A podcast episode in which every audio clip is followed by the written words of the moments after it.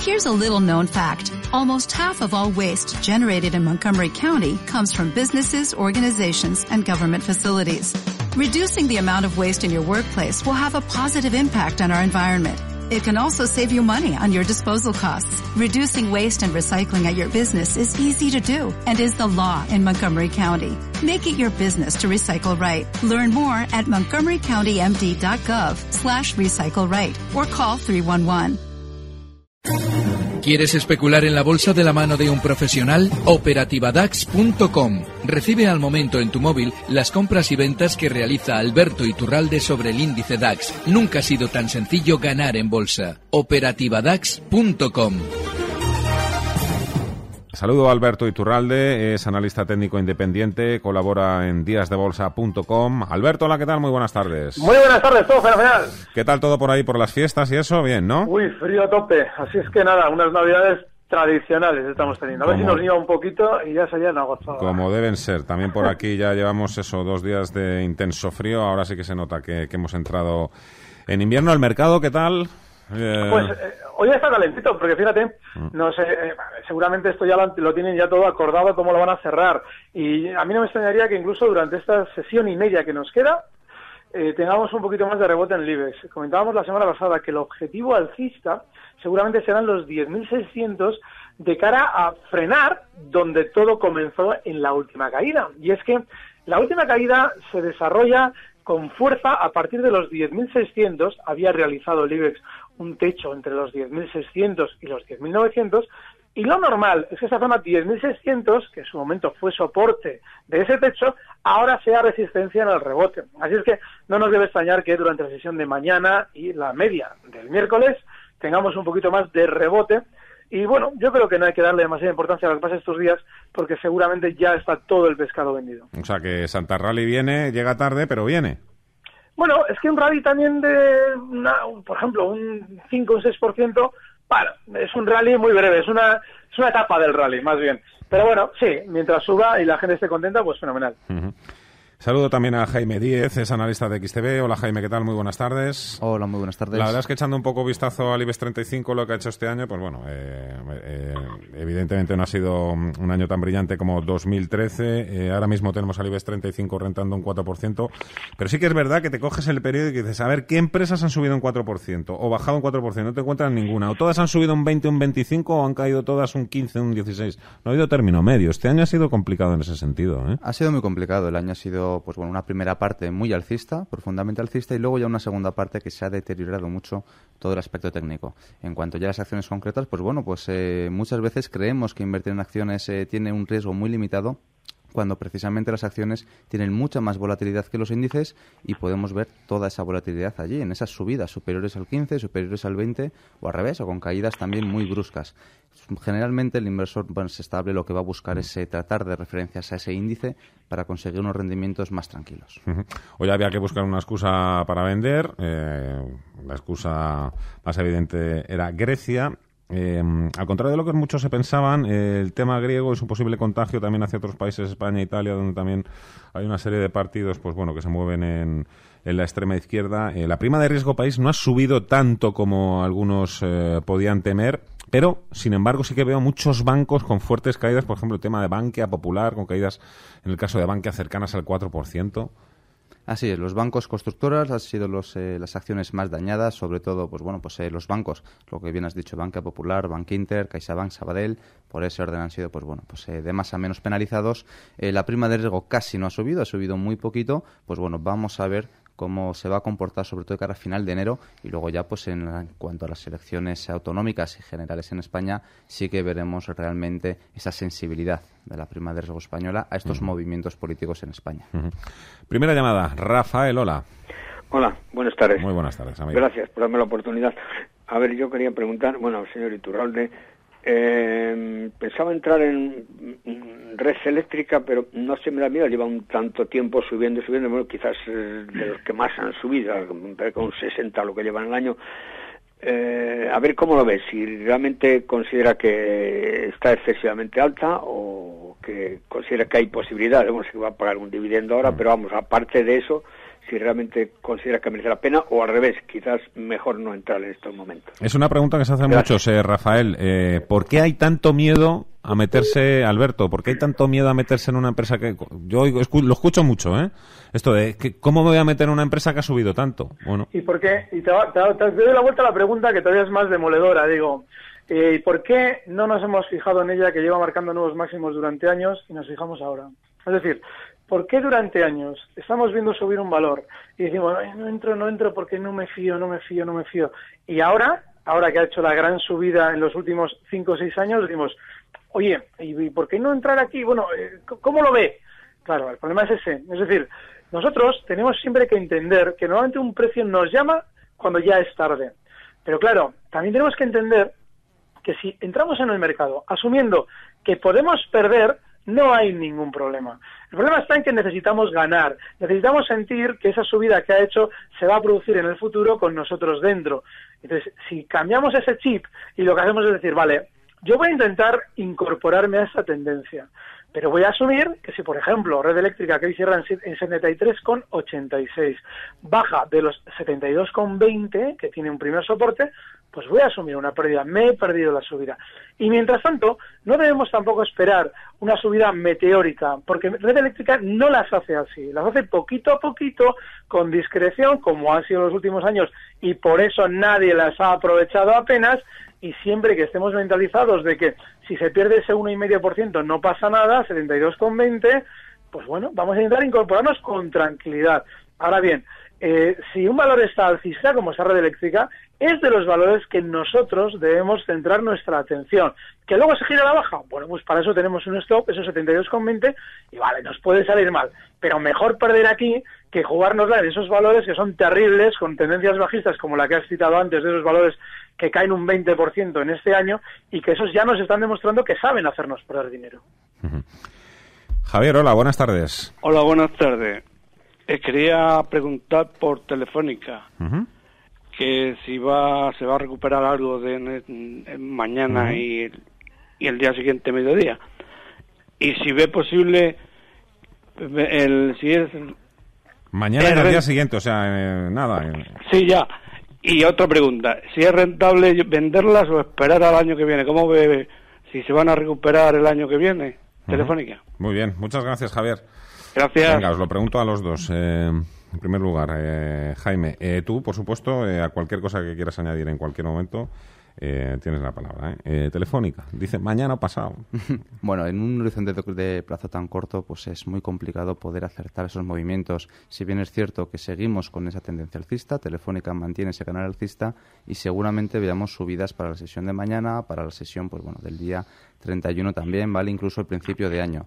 Eh, tampoco esperemos, pues bueno, pues subidas del 5, del 6 y del 7% estos días, mm. pero mantienen la estructura alcista, mantienen el canal alcista, por lo tanto, de cara al año Nosotros que, venimos contando un poco que desde principios de mes que hizo máximos anuales ha ido un poco ahí perdiendo el rumbo. No sé si es por el tema del Reino Unido, British Telecom, por un informe que ha salido de competencia, que si congela la cuota de abono 2015, pero hoy, por ejemplo, yo creo que Telefónica ha caído mucho más que el IBEX, ¿no? Sí, ¿no? Un 1,4%. Ha llegado a caer casi un 2,5%. Pero ha mantenido ahí el nivel de los 12. Ha mantenido el tipo y, vamos, yo sobre todo me centro en que mantiene ese canal. Es decir, al final el sector telecomunicaciones va a tener que fusionarse mucho a nivel europeo. Telefónica está tratando de evitar que entre mucha empresa norteamericana en el mercado europeo eh, y es una acción que yo creo que se está comportando bien, si bien es cierto lo que habéis comentado, que desde que hizo el máximo anual se ha pegado un batacazo en muy, en muy poquito tiempo, eh, muy brusco. Sin embargo, mantiene las tendencias, mantiene el canal, es un valor de momento para seguir dentro. Alberto. Bueno, yo creo que es un valor que, eh, decía, preguntaba a nuestro oyente, decía, bueno, ¿eso se va a recuperar? Es que en realidad Estamos hablando de que Telefónica cotiza en zonas bastante elevadas con respecto a lo que ha sido todo el año. ¿Qué es lo que pasa? Que hace unos meses, bueno, hace un mes prácticamente, estamos hablando de eh, al final, bueno, al día 21 de noviembre creo que fue, publicaba unos resultados maravillosos. Mm. Y ese día cerraba ya en zonas de 12,40, 12,45. Claro, en la caída, si se fijan, ha llegado por debajo de los 12,40 y el rebote no ha superado esa zona 12,40. Lo que quiere decir Telefónica es que seguramente por encima de los 12.40 han conseguido colocar grandes cantidades de títulos al hilo de esos resultados positivos, al hilo de las informaciones de adquisiciones que la propia compañía hacía llegar al mercado y yo creo que a la hora de rebotar le va a costar más que los demás. Seguramente si nuestro IBEX quiere eh, rebotar un poquito más durante estos días, podríamos ver de nuevo Telefónica en esa zona 12.40. Pero yo me plantearía que si han hecho todo su trabajo por encima de los 12.40, quizás nos merezca la pena una salida estratégica porque efectivamente está dentro del canal, pero ahora mismo está en la zona central, es decir, que tiene margen también de caída. Así es que yo sí que me plantearía en esa zona 12.40 seguramente una salida. Antes eh, hemos hablado de red eléctrica, en Twitter Roberto nos preguntaba por red eléctrica y también por Endesa para entrar al alza, Jaime. Endesa para entrar. Bueno, Endesa para entrar ahora mismo es un valor que no es, al menos por aspecto fundamental, de los que más me gusta a mí. En un aspecto, pues bueno, más estructural, más fundamental, si bien es cierto que bueno, que después del dividendo eh, ya has tenido un comportamiento bastante positivo y nos está dando buenas señales desde el aspecto técnico. Sin embargo, ese, toda esa presión vendedora, ese gran dividendo, pues bueno, pues eh, lo que ha sido ha sido descapitalizar a la empresa, eh, yo creo que le va a penalizar mucho de cara al medio y largo plazo. Entonces es un valor que yo trataría de evitar. Creo que tenemos alternativas mucho más positivas, tenemos unos, eh, otra serie de valores que nos van a dar mucho mejor resultado en el medio y en el largo plazo. Eh, y bueno, si lo que queremos es hacer un poquito de trading, buscar alguna salida al alza, algún escape superior, pues entonces eso sí que lo podemos ver con el caso de Endesa si vuelve a superar los máximos de la semana pasada. ¿Valores del mismo sector estás hablando? O sea, Iberdrola, Gas Natural, Enagas... Pues sí, sobre todo, pues bueno, en Agas, eh, red eléctrica, si nos queremos ceñir ese, pues bueno, más al sector, eh, al sector utilities, y luego ya si lo quisiéramos ampliar, pues bueno, también tenemos otros, ¿vale? Tenemos eh, Mediaset, Amadeus, que lo habéis comentado también antes, buenas alternativas. Ángel, hola. Hola, buenas tardes. Buenas tardes. Y mire, quería preguntar a los analistas por Duro Felguera y por CaixaBank. ¿Pero las tienes en cartera? No. Para entrar, ¿no? Sí, para entrar. Pues vamos a por ellas. Gracias. Gracias, Ángel. ¿Qué te parece, Alberto? Bueno, Duro Falguera es una, a mí me parece bastante eh, acertada, y explico. Duro Falguera ha tenido mucho más recorte que las demás. Durante este año es de las que seguramente Fernando hacía alusión a la hora de hablar de valores que han caído bastante. Y es que ha recortado desde los 4,95 hasta los 3,50 donde está ahora. Bueno, esa zona 350, justo en el año 2007, servía de resistencia. Es decir, una gran subida frenaba ahí para a partir de ahí recortar. Con lo cual, ahora lo que ha hecho el valor es volver a una zona de soporte ya, es una resistencia rota al alza, ahora es un soporte. Con lo cual, yo si tuviera que entrar en duro Felguera lo haría ahora precisamente, pero asumiendo un stop relativamente amplio. Sería un stop, está ahora mismo en, 13, en 3,50, el stop estaría en 3,25 y desde ese cierre de hoy de 3,50, el, el objetivo alcista en el rebote, en mi caso rondaría la zona 4,15. Así es que si vamos a hacer una operativa tranquila, este es uno de los valores que nos puede servir. CaixaBank, ¿qué me dices? Bueno, el caso de CaixaBank es uno de esos precios que ha aprovechado los test de estrés positivos para también publicar resultados positivos. Y claro, la zona de resistencia que ha tenido eh, de los últimos meses importantes son los 4,60. Justo por debajo, en los 4,50 donde ha frenado ahora, también en los últimos meses ha frenado muchas subidas. Eso significa que es un valor que yo creo que está bastante agotado. Es un valor que eh, está más para venderlo y esperar, que ya han hecho el primer gesto de romper a la baja los 4 euros sin llegar a hacerlo, porque a mí no me extrañaría que de aquí a unos meses lo veamos tranquilamente en la zona 3,60. Creo que es un precio en el que no hay que estar. Y en general todos los de la banca no creo que haya que estar. Por otro bancario os quiero preguntar a los dos. Eh, Jaime, Bankia, eh, 1,24 la verdad es que no levanta cabeza desde hace también unas cuantas semanas, desde que también se conoció ese demolidor informe de los dos peritos del Banco de España. Seguro que también hay otros motivos que puedan explicar estas caídas, eh, no sé, el Estado colocó, creo que fue a 1,51, ¿no? La tenemos a 1,24. Me extraña que todavía no haya salido nadie llamando, preguntando por Bankia, ¿eh? ¿Qué hace con si las tiene o eh, si hay que aprovechar esta caída para entrar? ¿Tú qué le dirías? Bueno, pues como bien ha dicho también Iturralde, el sector bancario yo creo que habría que dejarlo un poquito de lado. Eh, seguimos teniendo más alternativas. En el caso de Bankia, pues bueno, pues se ha trazado esos máximos desde marzo y desde entonces ha sido todo, pues bueno, una continua caída, bastante más o menos estabilizada, un canal lateral, lateral al bajista eh, y únicamente ha encontrado un cierto apoyo en la zona de 1,185, ¿vale? Mientras respete el 1,185, que es donde hemos visto, pues bueno, pues en la entrada de capital, tenemos allí dos grandes velas, dos grandes rechazos bajistas. Desde allí sí que, pues bueno, mientras mantenga esos niveles, podríamos pensar, podríamos seguir creyendo que el valor puede rebotar. Eso sí, en el momento en el que pierda esos eh, niveles, hay que salir de allí pero corriendo, sin ningún tipo de miramiento. Por seguir tocando las narices con el sector financiero, eh, Eh, la verdad es que mirando lo que ha hecho el Santander y mirando lo que ha hecho el BBVA este año, la verdad es que no puede haber más diferencias. Claro que hay algunos que dicen, a lo mejor el BBV le, toma la matrícula al Santander en 2015. Sí, eso no, no sería de extrañar porque los dos gemelos, los famosos dos gemelos, normalmente suelen tener su alternancia tenemos temporadas en las que el BBV brilla para que lógicamente lo empiece a hacer luego el Santander en contra del BBV. Bueno, yo lo que creo, y de hecho si miramos el gráfico de los dos, es que han frenado en zonas clave. En su día, en el año 2010, los dos frenaban justo donde lo han hecho esta vez, durante este verano.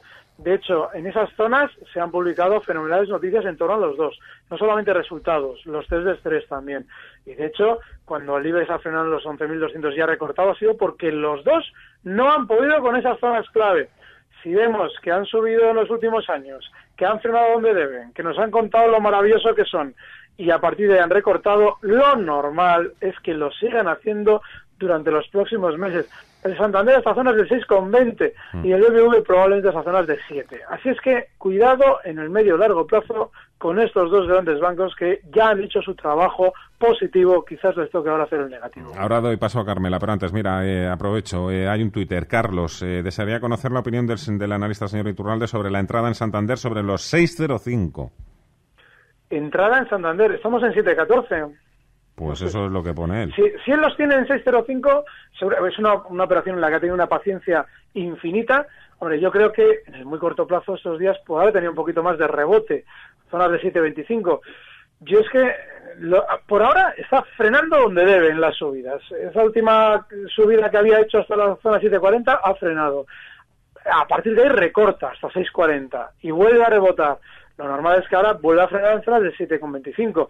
Si nos ponemos a, pensar dónde va frenando las subidas, veremos que lo está haciendo cada vez más abajo. Eso toda la vida se ha llamado en análisis técnico mínimos, perdón, máximos decrecientes. Mal asunto. Así es que yo sí que me plantearía, si estoy desde el 605, una salida precisamente porque la operación de largo plazo y una caída probablemente de largo plazo en el Santander, pues nos, ya nos lleva a salir del valor. Carmela, hola, buenas tardes. Bueno, vamos a ver esta resistencia del Santander del 7 y pico, ¿eh? ¿es posible que se venza en poco tiempo o no? o, mejor esperar y no entrar ahora? ¿Qué me recomiendan? Además del Santander, ¿algo más, Carmela? ¿Cómo? ¿Algo más aparte del Santander, no? No, no, aparte el Santander es lo principalmente lo que me interesa. Venga, pues muchas gracias. por su llamada, Carmela. Santander eh, está hoy en 7.14, lo que sé, recuérdale algo de lo que has dicho, Alberto. y Pues que hay, que hay que hacerse un planteamiento de cómo especula uno mismo. Es decir, si yo voy eh, tranquilo en el tiempo y digo, bueno, pues especulo a meses vista y voy a intentar unos tramos o unos recorridos por relativamente amplios, pues el Santander ya no tiene recorrido. Estamos hablando de que ha frenado en varias, ocasiones, varias ocasiones en la zona 760, llegó a marcar unos máximos en 780, pero esos máximos son también los máximos históricos de 2007, de 2008, de 2009 y de 2010. Eso significa que seguramente ya no tiene mucho, mucha gasolina alcista, que pueda superar los 7,25, que es la resistencia a la que hacía referencia, pues sí los puede superar, pero ¿para qué va a ser? ¿Para llegar a la zona de 7,40 y recortar? Pues es muy probable, con lo cual hasta qué punto nos merece la pena ese viaje, ¿no? Unas alforjas tan, tan pesadas. Yo, yo personalmente me plantearía salidas y sobre todo eh, también darnos cuenta de que la bolsa eh, la vimos demasiado al día, estamos demasiado pendientes, estamos demasiado, es que esto ha subido hoy o lo otro ha subido hoy, me estoy perdiendo alguna subida, tengo que comprar algo. Y no nos damos cuenta de que los movimientos se realizan muchas veces en el medio plazo y quizás lo que estamos viendo es un gran techo para recortar, con lo cual igual lo que tenemos que hacer durante estas semanas es estar tranquilos fuera esperando e intentar solamente aprovechar ocasiones muy puntuales. Traemos una luego con la pizarra, pero sobre todo estar tranquilos, no hay que estar siempre en el mercado. eh, Jaime, José Álvarez en Twitter, qué opinan de Grifols para entrar de cara a 2015. Bueno, Grifols puede ser un valor bastante atractivo para 2015 si lo que esperamos son turbulencias en los mercados. Es un valor de claro corte defensivo, es un valor que además tiene el negocio muy diversificado, mucha parte de su negocio viene de Estados Unidos, la fortaleza del dólar le va a fortalecer, le va a beneficiar y además se ha tenido pues bueno, un castigo muy muy muy duro con todos los resultados de Novartis. ¿de acuerdo? Eh, tras la adquisición, los últimos resultados tuvo un castigo muy severo, un castigo muy duro y bueno, y es un valor que sí que, que sí que nos podría venir muy bien de cara a una cartera para 2015 si lo que esperamos es eso, turbulencias. Que es lo que se espera, por otro lado, ¿no? Así es. Eso lo que desde luego... Seis y casi 35 minutos de la tarde, nos damos una nueva vuelta por uh, Wall Street. Vamos a conocer a esta hora tiempo real de los principales indicadores. Después hacemos una pausa. En esa pausa aprovechamos y escuchamos la agenda que nos ha preparado Javier García Viviani. Pero pues, primero eso, Bolsa de Nueva York, Dow Jones, SP500, Nasdaq, Paul. Pues estamos viendo movimientos uh, muy estrechos en la bolsa de Nueva York. Uh, tenemos, por ejemplo, al Dow Jones Industriales con el signo negativo por delante, pero tan solo de un 0,02% hasta 18.050 puntos. El estándar en por 500 en 2091 avanza un 0,13% y el tecnológico Nasdaq 100 ah, sube tan solo un 0,04% hasta 4.315 puntos. El SP500 que va camino de encadenar su tercer año de subidas.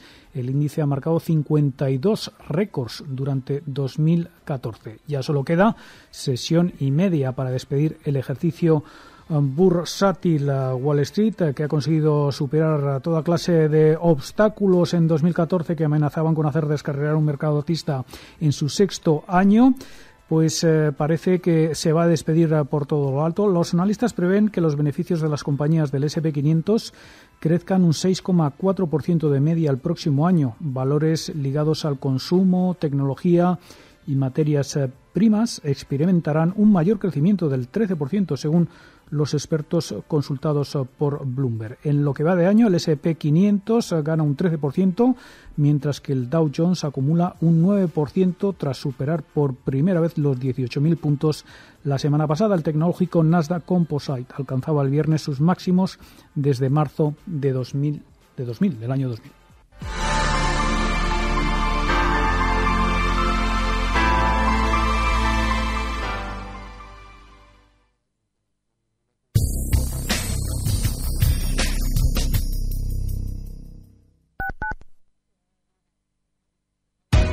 En Grupo Logra la confianza es lo más importante. Especialistas en derecho laboral, societario y mercantil. Más de 15 años de experiencia a tu disposición. Cientos de clientes lo avalan. Grupo Logra 900 373 004 900 373 004 o en grupologra.org. Invierte en los mismos fondos que Mutua Madrileña, con las mismas condiciones y ventajas, con la solidez, fortaleza y experiencia de una gran compañía, con transparencia, con claridad, con honestidad. No es lo mismo tener tu dinero en una gran compañía que tu dinero con una gran compañía. Tu dinero con Mutuactivos. Llama al 902 555 999. En Radio Intereconomía, las claves de mañana. Y mañana es martes 30 de diciembre. En España contaremos con el dato de inflación de diciembre, cifras de ventas en el comercio minorista y en la zona euro. El Banco Central da a conocer sus agregados monetarios atentos a la M3 en Reino Unido, a los precios de la vivienda. En Estados Unidos daremos cuenta del índice de confianza que elabora todos los meses de Conference Board y también precios de vivienda, esta vez elaborados por Standard Poor's y Case-Shiller. En Intereconomía, Cierre de mercados. Ganar, ganar y ganar y ganar y volver a ganar y ganar y ganar. Visión Global, un programa para ganar. De lunes a jueves a las 8 de la tarde con Manuel Tortajada. Y volver a ganar y ganar y ganar y ganar y ganar. Radio Intereconomía. En cada momento la información económica y bursátil que le interesa. En todo momento, la información general que necesita. Radio Intereconomía. En cada momento la información económica y bursátil que le interesa. En todo momento, la información general que necesita.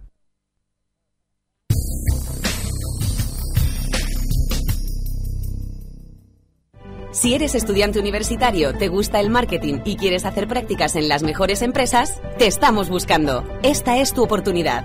Para más información, entra en estudiantescontalento.com. Con la participación, entre otras, de Santander, Gallina Blanca, Yoigo y Toyota. Colabora Universia.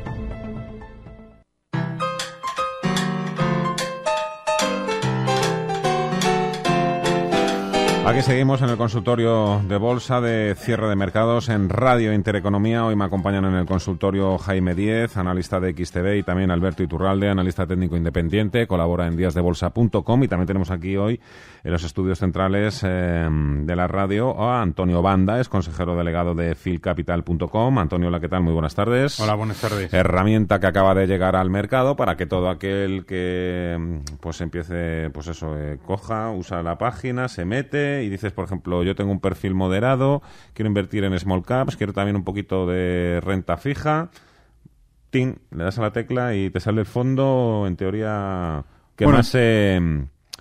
se ajusta, a tu objetivo. o sea, lo que realmente hacemos es una cosa muy sencilla, que es hacer el perfil inversor de todo, de cada cliente. Cada uno tenemos un perfil distinto y en eso es lo que ajustamos. A través de 10 preguntas, lo que decimos es, cuál es la rentabilidad que debes esperar a tus inversiones y en cuánto tiempo las consigues. Y es muy sencillo, lo que pasa que en definitiva hay mucha gente que le sale un perfil y muchas veces no está de acuerdo, porque él se ve mucho más defensivo o se ve mucho más agresivo. La realidad es que la forma de preguntarlo y cómo lo hacemos es una es un tema estadístico que se lleva haciendo en España más de 40 años. Entonces, aunque ese perfil no se ajuste, lo que sí se ajusta es lo que, lo, que te va a dar, ¿no? O sea, lo que es imposible es que alguien quiera obtener una rentabilidad del 40% sin tomar riesgo. O porque, porque los números son muy claros. si quieres ganar un 40, tienes que estar dispuesto a perder un 40. Efectivamente, o sea que, o, o, mucho más. ¿Sabes? O sea que al final en eso se basa la, la evaluación. Diez preguntas son. Sí, son diez preguntas muy sencillas, porque va desde la edad, que es un elemento clave, ¿Vale? El dinero que tienes, o que vas a tener a invertir, lo que ganas. Eh, todas las preguntas son absolutamente confidenciales, se quedan en el sistema, nadie las conoce y lo que sí te devuelve es eso, la rentabilidad que puedes esperar y el, el objetivo de, eh, temporal de inversión, ¿no? que es, las, son las dos claves que tienes que analizar a, la hora de hacer una inversión. También lo que, lo que hacemos es que somos asesores, ¿no? O sea, nosotros somos asesores en fondos. A nuestros clientes no le cambiamos de banco, no tiene que hacer ninguna otra cosa, nada más que lo que nosotros le recomendamos, ir a su banco y pedirle que se lo aplique. Todos los bancos, porque nosotros solamente hacemos asesoramiento en fondos traspasables, que están disponibles en todas las entidades financieras españolas, y desde luego que tienes que empezar a exigir a tu banco lo que necesitas, no ir a tu banco y que el banco te endose lo que él quiere. Ay, amigo, eso es uno de los grandes problemas de este país. ¿eh? Cuando nos falla el coche, vamos al mecánico, le decimos, quiero que hagas una revisión de arriba abajo, me falla esto, me falla lo otro. Con una casa igual, oiga, que la pared que está mal, la tubería no funciona. Vamos al banco, nos sentamos... Y tragamos. Y tragamos, no hacemos absolutamente ninguna pregunta, es uno de los grandes fallos. Eh, la ventaja que tiene esta página, www.filcapital.com, es que si no te gusta, pues puedes cambiar sin pagar peaje, sin pagar Hacienda, pasas de un fondo a otro. Eso es, o sea que esa es la ventaja que tenemos en España de la traspasabilidad de fondos, que prácticamente no la utilizamos. ¿Por qué? Porque estamos acostumbrados a que los bancos nos cogen un producto y aguantemos en el producto hasta que el banco quiere darte otro. Aquí lo que tienes es que hay, ya te, te he comentado, 25.000 fondos en los que puedes invertir, de todo tipo, de todo color, con todas las rentabilidades, con muchas comisiones, con menos comisiones, cada, cada fondo se adapta al perfil también que necesita cada uno, que es otra de las formas. Porque nosotros, para hacer este análisis, utilizamos cuatro algoritmos que encadenamos. Entre ellos, el primero es el que te da el perfil, pero el último es el que selecciona el fondo que se adapta a ese perfil tuyo. Antonio Ibanda, consejero de grado de Phil Capital. Muchísimas gracias, un placer y feliz entrada de año 2015. Muchas gracias. Eh, nada, prácticamente 15 minutillos para llegar a las 7 de la tarde. Tenemos todavía bastantes llamadas. Eh, por ejemplo, nos espera Javier. Hola, Javier. Hola, buenas tardes. Yo quería que me, me comentaran los analistas cuál es el motivo del descenso tan fuerte que tuvo primeras horas el IBEX, si ha tenido que ver algo Grecia y qué puede pasar mañana dependiendo de, las, eh, de los resultados que haya hoy en Grecia, si van a repercutir o no van a repercutir, creo que en ellos. Si me digan un poco suelos y resistencias del IBEX. Gracias. De acuerdo, muchas gracias, Javier. Bueno, eh, mañana algo va a ocurrir en Grecia, pero no queremos que sea tan importante. Hoy, ha- hoy- todo se ha cocinado hoy. Hasta el día 25 no tenemos nueva cita. Pero no sé, eh, explicarle qué es lo que ha pasado al principio. no pues sé. bueno, pues el- de alguna manera el pescado está ya vendido a estas horas. Es decir, eh, se sabía ya que la votación era hoy a las 11. Hoy por la mañana que han empezado a hacer los índices europeos, en vez de descontar las buenas noticias que hemos tenido durante estos últimos días desde China, desde Japón, desde Estados Unidos, lo que hemos empezado a descontar ha sido ese, pues bueno, ese fracaso en la votación de Samaras y esas convoca- esa convocación de elecciones anticipadas para final de enero, en este caso. ¿vale? Entonces, eso es lo que hemos vivido. que ya de hecho ha sido muy llamativo como en el momento en el que ha salido la noticia, los índices han empezado a subir. Es decir, ha sido un compra con el rumor, vende con la noticia, esta vez de libro. Lo único que, bueno, que en vez de comprar nos hemos puesto cortos, nada más. Alberto. Si es que es tal cual lo ha dicho Jaime. El problema que hay es que nos pensamos que las noticias influyen. No, no, las noticias sirven de excusa porque estábamos igual, a la tarde, igual que a la mañana antes de la noticia. Es decir, la noticia sí tan El viernes todo el mundo sabía que no iba a pasar Samaras el candidato. Es que lo sabía. Entonces, claro, ¿qué es lo que pasa? Que si tenemos una visión un poquito más de largo plazo, veremos que durante el mes de noviembre, mes en el que se publicaban noticias de todo tipo, veíamos que la sesión de hoy habría pasado absolutamente desapercibida. Movimientos como el que hemos visto hoy en España eran más que normales durante todo el mes. Sin embargo, hoy parece que ha pasado algo gravísimo. Para cerrar el es prácticamente donde empezó. Nada, todo eso de Grecia y lo que pase mañana, todo eso va a ser una excusa. Seguramente todo, eh, todo ese pescado está ya vendido. No se dejen influenciar una vez que las cosas han sucedido. Eh, intenten de alguna manera prever qué es lo que nos van a contar, que es la única manera de intentar ganarle al mercado. Pilar, muy buenas tardes. Pilar. Pilar. Seguro que está Pilar por ahí, pero no se escucha.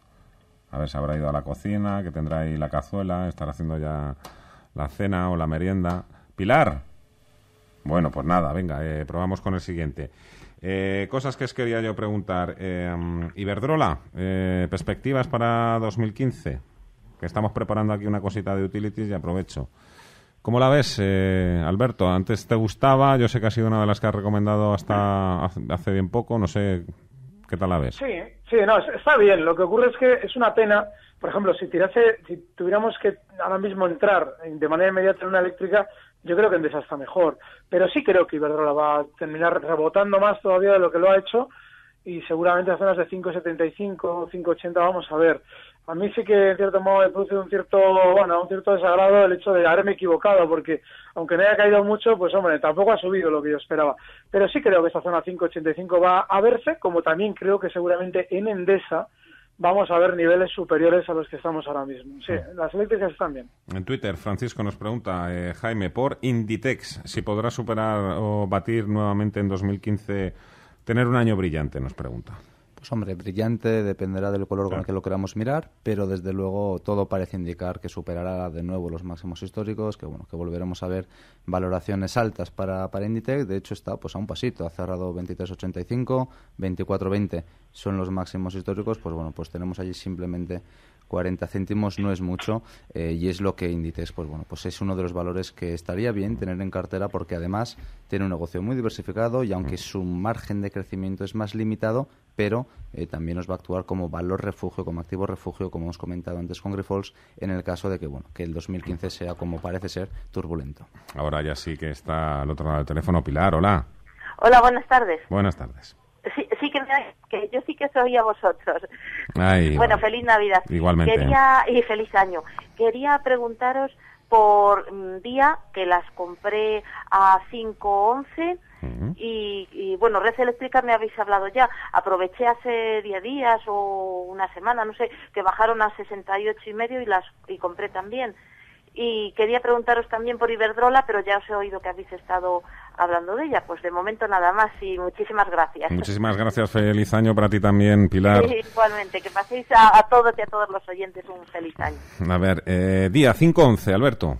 Bueno, eh, está, mira, hoy cierra en 5.70 y el susto que dio el viernes es fenomenal, porque día se comenzó a descolgar eh, justo en el mes de septiembre desde zona de 5.95 y había estado hasta ese septiembre, había estado durante un año por encima de esa zona, seguramente vendiendo grandes cantidades de títulos desde dentro y seguramente hasta esa zona, 5.95, va a tender a volver durante estas semanas. Así es que yo creo que es una, aparte que ya las tienen un beneficio fenomenal, es una eh, operación que yo creo que me mantendría dentro, ahora mismo ya con un stop, por ejemplo, en zonas de eh, 5,53, algo así, toda esa zona 5,55, 5,50 le puede servir de estos de beneficios, pero seguramente también con muchas probabilidades de continuar la subida de estos días hasta zonas de 5,95, donde yo sí ya me plantearía liquidar, precisamente porque por encima hay muchos enganchados y no deben recuperar el dinero. Este momento es el que más me gusta, ¿eh? De todos, cuando sacamos la pizarra. Vamos a ver, vamos a localizar oportunidades de inversión. Nos podemos poner largos o cortos, ¿eh? Lo que vosotros decidáis. Yo siempre prefiero un poquito más pensar en mercados alcistas, pero por supuesto no, no cerramos ningún tipo de puerta. Jaime. Bueno, pues eh, como activos, eh, valores positivos, valores para comprar, eh, veo Inditex, veo Red Eléctrica y bueno, y si quisiéramos meter un tercero, por tampoco empezar a hacer aquí medio IBEX 35, pues bueno, pues nos podríamos ir si acaso hacia Amadeus, ¿vale? que se ha comentado bastante. Y si nos queremos ir ya al aspecto de los cortos, pues bueno, Indra es un activo que no, es, no está nada bien para, para posiciones largas, es un activo bajista ahora mismo Indra y también pues bueno pues eh, desde el aspecto técnico eh, el Repsol si perdiera la zona de 15 euros es otro valor que bueno que, que vuelve que vuelve a los infiernos. Ahora vamos con la pizarra de Alberto. Antes Javier hola. Hola buenas tardes.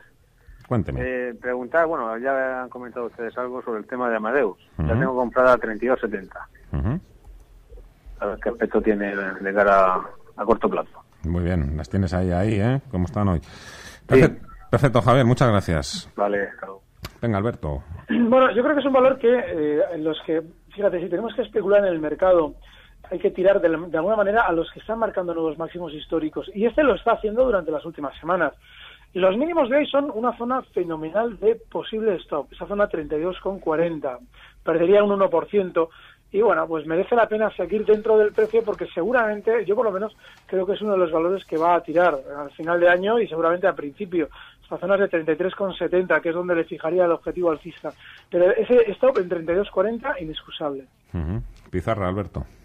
Vale, yo eh, tiraría para logista, por ejemplo, un valor muy discretito que yo creo que desde la zona 17 donde cierra hoy lo terminaremos viendo en zonas de 17,80, 17,90 y también me la jugaría con Endesa. Es una eléctrica que hoy ha marcado máximos históricos en su cotización, no ha cerrado en zona de máximos, pero bueno, pues eh, el, viernes, el viernes pasado también cerraba eh, una zona muy alta con respecto a los últimos años, con lo cual sí que me plantearía una entrada compradora con el stop en 16 y el objetivo alcista que fijaría para esa operación andaría rondando la zona 17,20, el caso de Endesa.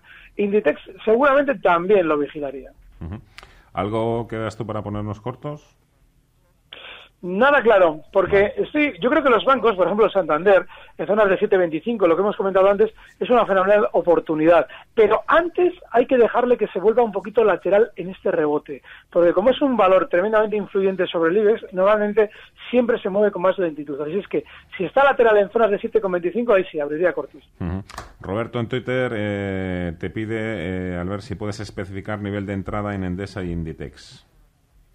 Bueno, el caso de Endesa tal cual está ahora mismo. Y el caso de Inditex que marcaba hoy, estos días ha marcado nuevos máximos históricos, el stop estaría justo en los 23,40, es una zona muy importante, y el objetivo alcista que le podemos fijar a esa operación estaría justo en los 24,40 70 aproximadamente.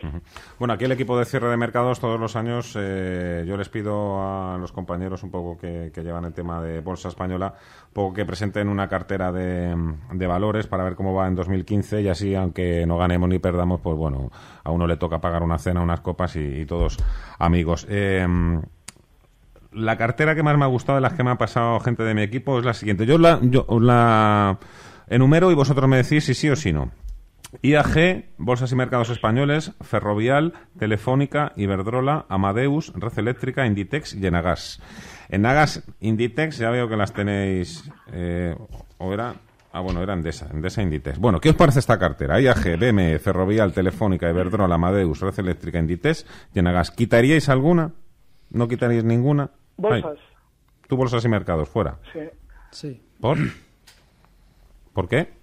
Porque bolsas y mercados, aunque realmente es un valor normalmente muy volátil y si quiere eh, superar la zona 35, que son los máximos históricos, va a subir con la misma fuerza que lo ha hecho estos días, eh, se ha comportado mucho peor que los demás del mercado en este último rebote. Y si tenemos en cuenta que, al igual que el IBEX marcaba los 11.200, bolsas y mercados también lo hacían los 35, y ahora está muy por debajo, estamos hablando de que está en 32,50, pues claramente ese 8% por debajo es muy similar al IBEX, y como el IBEX no creo que supere los 11.200, bolsas tampoco creo que lo va a superar los 35. Es un valor que no tendría. En mi caso, pues bueno, IAG me gusta bastante. Eh, la que no me gusta es Ferrovial, sobre todo por el excesivo peso de la deuda. No me gustan las empresas muy endeudadas. De verdad, yo Eh, que escucho de Ferrovial tanto de este año ya no puede más. De verdad, yo es que siempre lo digo, esa ha sido una de, de esas empresas que lleva siguiendo cuatro o cinco años que, que lo han hecho tan bien que dices el año siguiente es que es imposible que pueda seguir subiendo. Ya Esta no- apuesta no la hacemos usted y yo. Ya no es cuestión que No, lo seguir entiendo, subiendo, eh, pero entiendo, entiendo. No, no estoy cómodo con empresas Bien. que tienen una deuda muy, muy elevada. ¿Alguna más? Eh, bueno, Amadeus ya me ha dicho que sí. ¿Iberdrola le gusta? A ver, ¿qué ibas a decir, Alberto? No, que fijaos que esa cartera que habéis puesto no hay ningún banco, por lo menos no hay ninguna entidad, salvo bolsas y mercados, que entraría de refilón. Y yo creo que eso es muy buena opción, no tener bancos. Pues dicho queda. Alberto Iturralde, analista técnico independiente. Eh, nada, te seguimos en díasdebolsa.com. Como siempre, muchas gracias, amigo. Eh, solo desearte una feliz entrada de año en familia, con los amigos, con quien más te apetezca. Y brindar, y brindar por todos nosotros y por un buen año en 2015, que seguro que lo vamos a tener. Muchas gracias, amigo. Muchísimas gracias a vosotros, feliz año y un fortísimo abrazo a todos. Desearte a ti también, Jaime Díaz. Tú te vas a tu tierra, Zaragoza. Así es, me voy a mi tierra el día 31 a pasar las navidades y luego unos días, pasar ya el fin de año y unos días de fiesta. en Tenemos aquí también un gran amigo de este programa Cierre de Mercados, eh, Gonzalo Lardíez, gestor de Banco Madrid, que también es de Zaragoza. Y muchos saludos, por supuesto, a los zaragozanos que nos escuchan día tras día. Jaime Díaz, analista de XTV, un fuerte abrazo para todos los miembros de esa casa de XTV, eh, a Joaquín, también a Rodrigo y a Javier Urones, por supuesto. Recibe al momento las operaciones de Alberto Iturralde vía SMS en tu móvil. Operativa DAX.com.